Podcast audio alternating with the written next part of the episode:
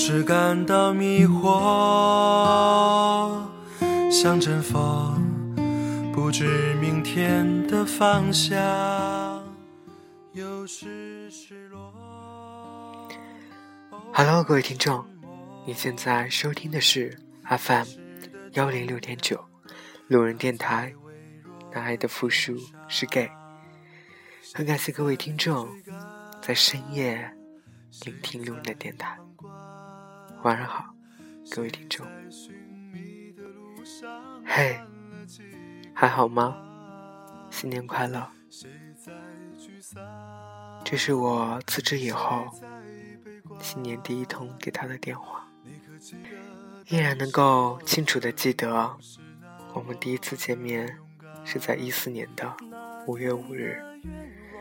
那天天气特好，我一个人拉着行李去四人山庄面试。面试我的是一位人事部的小姑娘，短发，微胖。几番询问后，姑娘说需要老板在面试。说话间，一个男人走了进来，大概一七三左右，身穿红色冲锋衣，浅色的牛仔裤，不能称得上帅哥，但也还算是一个阳刚汉子。虽然整个面试过程很简短。但他始终板着脸，很严肃。他问我之前有在高档山庄实习的经验吗？我小声的回答说没有。他问英语会吗？会。我依然很小声的回答。几级？我没考级。就这样，几番简短的询问，他转身出了门。我心里很忐忑，开始和人事部的美女聊天，从工作到生活。聊天的中途，我问他结果到底怎样，他说帮我问一问。于是打通了那个人电话。当时的我心里真的很紧张。挂掉电话后，他对我说：“一会儿他会过来找你的。”我回了声谢谢，心里也算舒了口气。一盏茶的功夫吧，我又和他再次面对面，不过这次是在他的办公室，告诉我。工作的事宜，他似乎对我少了些戒备，明显能感觉得出，谈话的氛围轻松了很多。我问他能够先回去睡会儿吗？他说当然可以。同我一起出办公室，对人事说，给他一间好一点的房间。然后又问我床上用品都有买吗？我说只带了四件套。他又跟人事说，给他领一套新的棉被。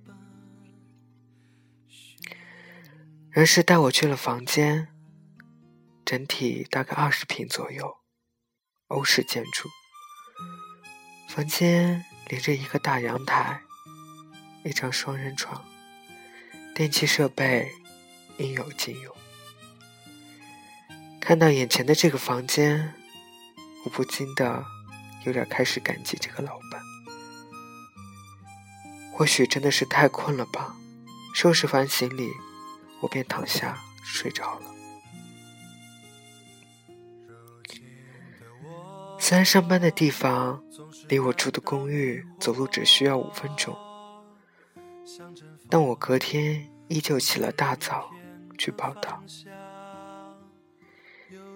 第一次见到工作的地方，真的是美极了。四周环山，周围环绕着一个大型的跑马场，复式的木质泰式别墅。傍晚我下班时，他出现在别墅的马场，问我今天要不要跟他一起吃饭。我调皮地说：“难道你请客？”他说：“是啊。”他问我昨晚休息好了吗？我笑笑说：“当然很好啊。”生活用品买了吗？没有。怎么？你想带我去买啊？他立刻说：“对啊。”突然被眼前这个穿浅灰色衬衫和西裤的男人深深吸引了。我当时都怀疑这世上真的会有人对我这么好吗？晚上去吃饭的时候，是他接我去的酒店。他说是他好哥们开的，可以看见海。我兴奋地说道：“真的吗？长这么大，我还没看过海呢。”他笑了笑。到了酒店，门口已经有两个和他年纪相仿的年轻人在等了。几句寒暄后，开酒店的朋友问他想坐哪，他说：“坐可以看到海的包厢。”我心里默默在想：难道真的是因为我的一句话吗？吃饭的时候。我敬了他一杯酒，便无再多的交流。他和朋友们聊得很开心。结束后，他说有事，朋友开车送我去超市买生活用品。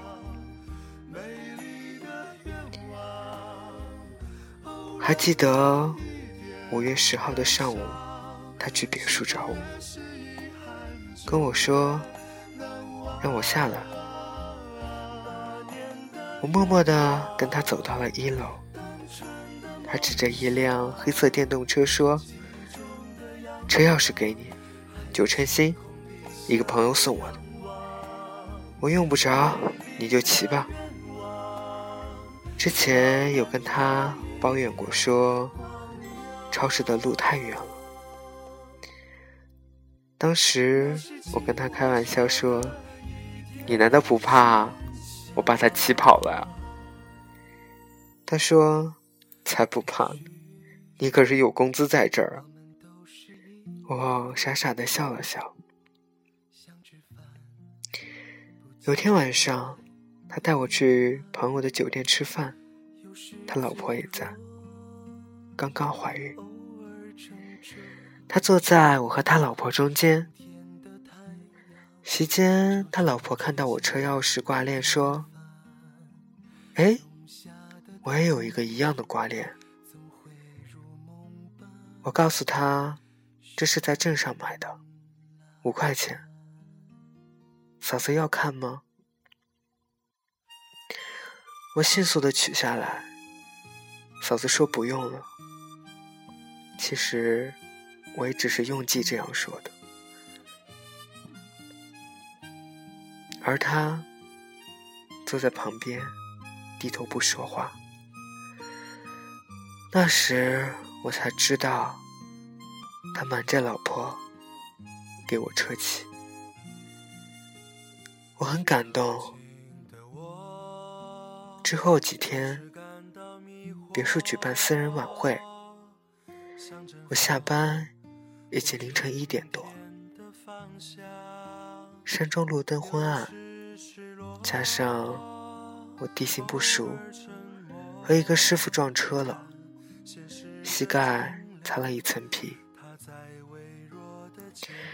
第二天，山庄的人都知道了。去办公室拿文件的路上，正好碰到同事，打了声招呼，就听见他在办公室里叫我。小芳，我说：“哎。”进了他的办公室，只看他笑眯眯的问：“昨晚出车祸了？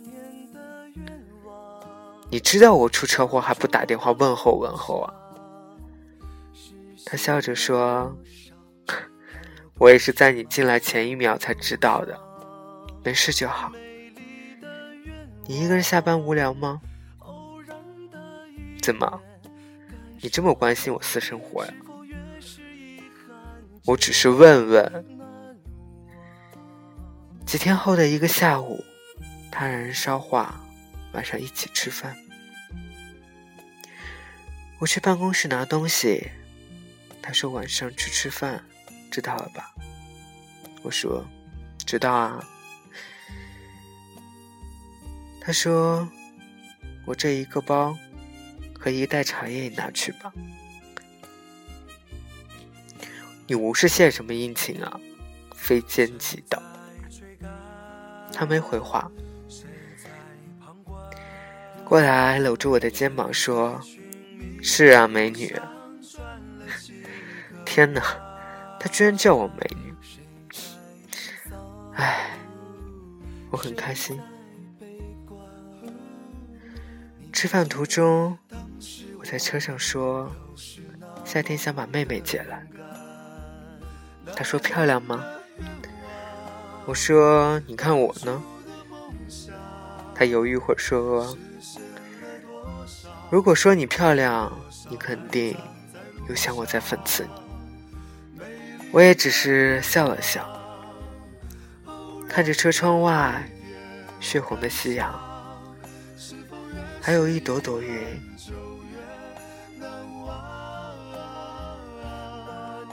日子真快。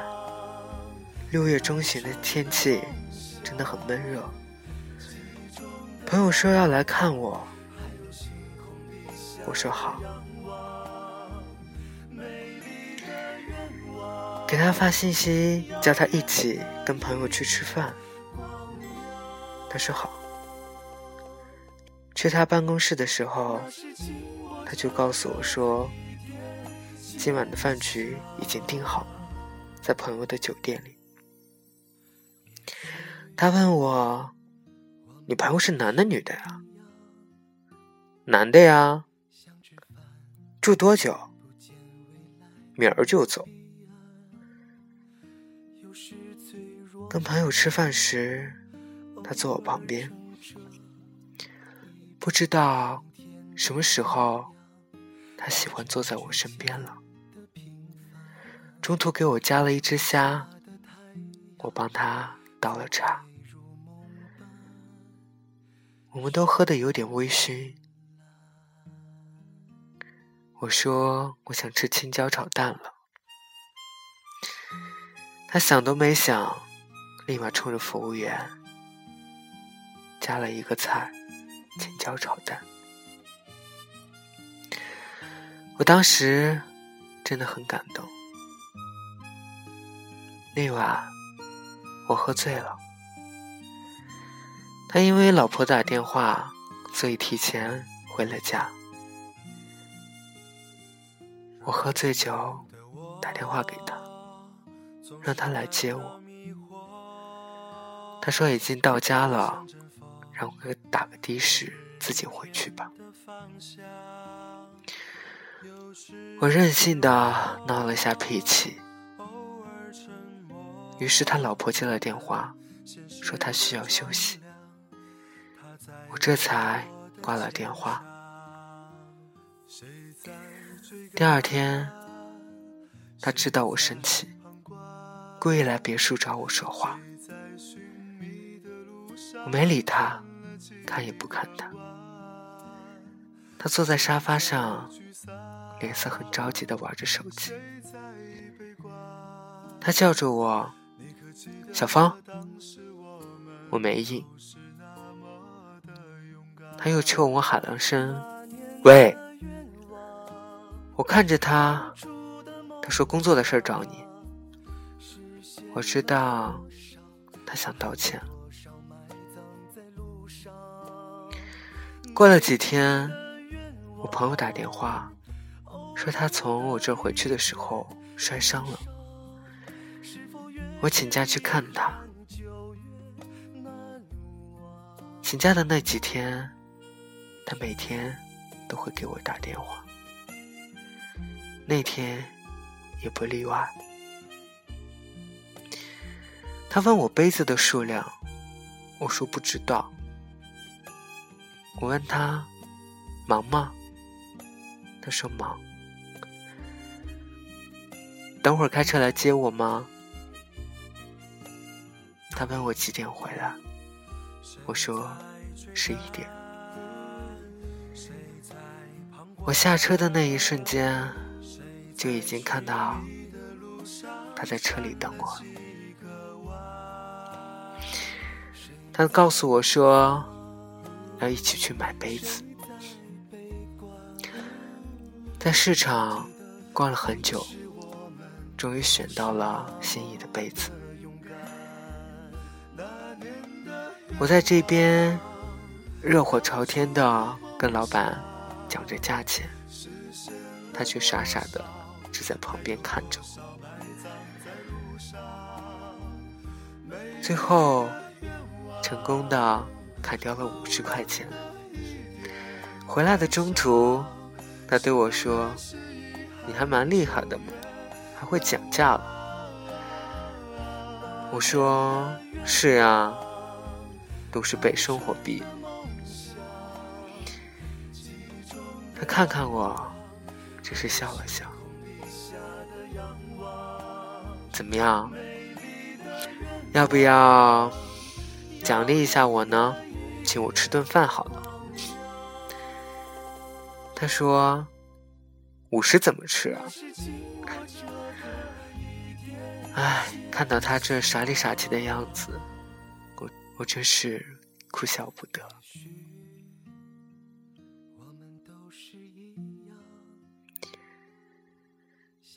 别墅要举行一年一度的私人晚会，我在准备桌布。他坐在我对面，看着我。我知道他在盯着我看。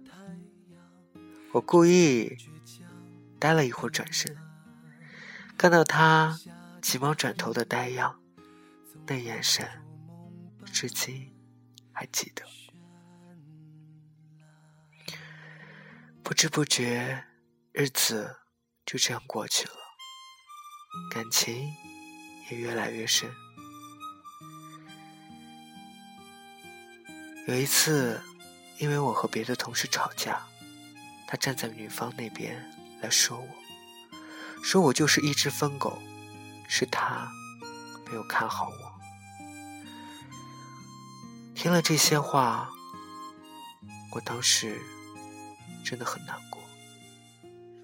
他第一次对我说这么狠的话。后来他说：“以后不要再犯了。”我说：“我保证。”要不要给你写份保证书啊？他又跟我开玩笑说：“那你去幼儿园回去写吧。”第二天晚上。我给他打电话，说不做了。他问我为什么，我说没什么。他说好好做吧，这点困难都退缩。我说我最相信的人都不相信我，我还留着有什么意思？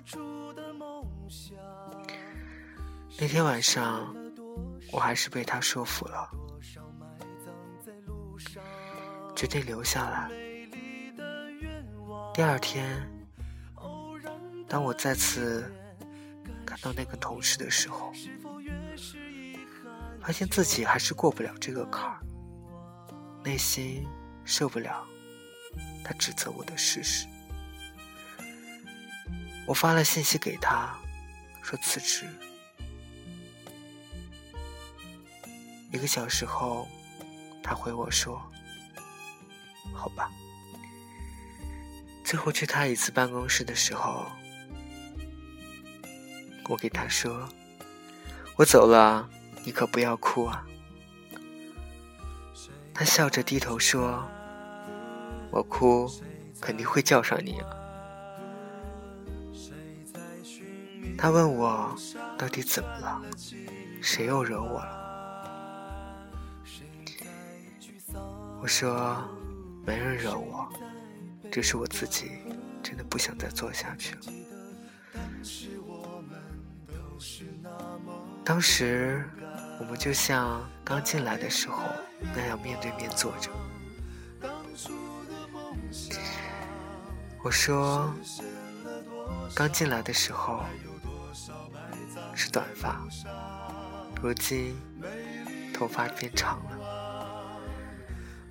他抬头看着我说：“什么时候走？”每天下午。晚上我打电话给他，说请他吃饭。老地方。他说好。下班的时候打电话给他。他来接我。七月真的很热，他坐在车里，空调开得很大，看起来他也很不开心。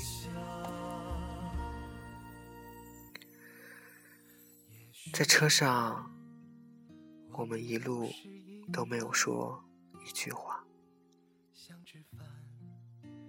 看得出，他表情很凝重。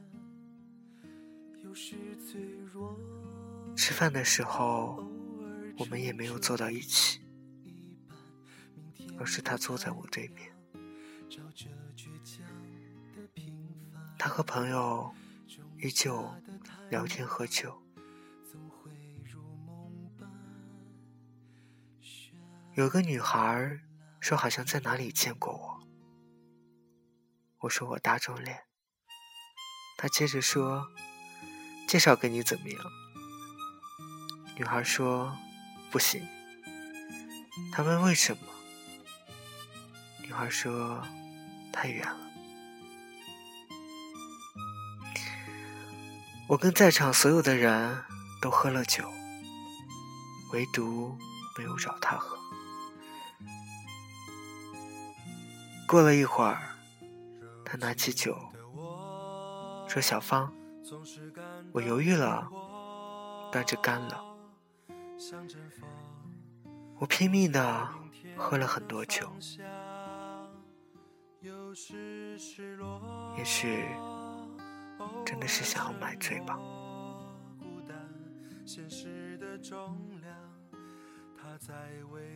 后来，我们坐车离开。我又一个人去喝酒了。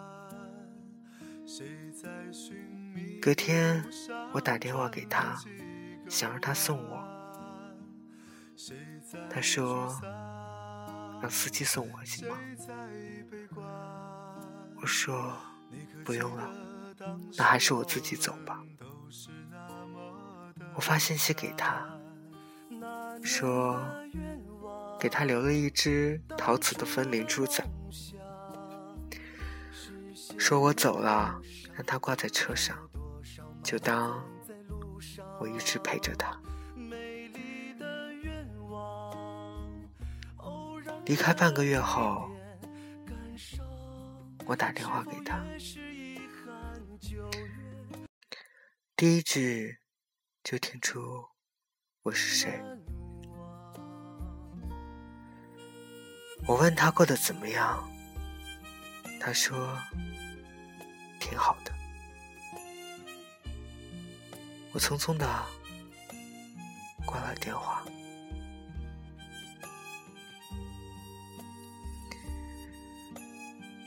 也许我们真的已经渐行渐远了。愿你我都能够安好。再见，我曾经爱过的你。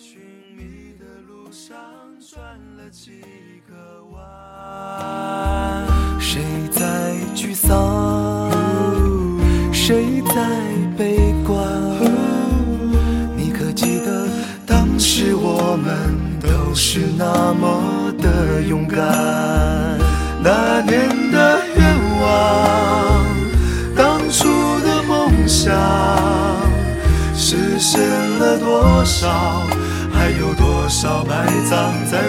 路上？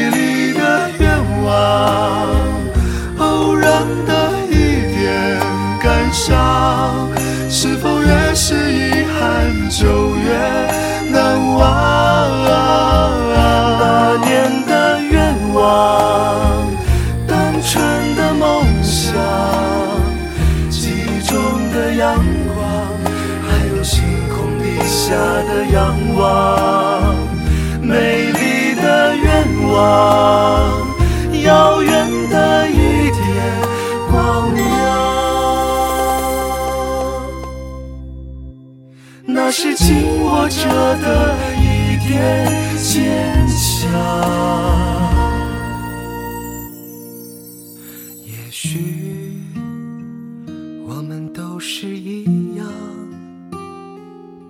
想吃饭，不见未来的彼岸。有时脆弱，偶尔撑着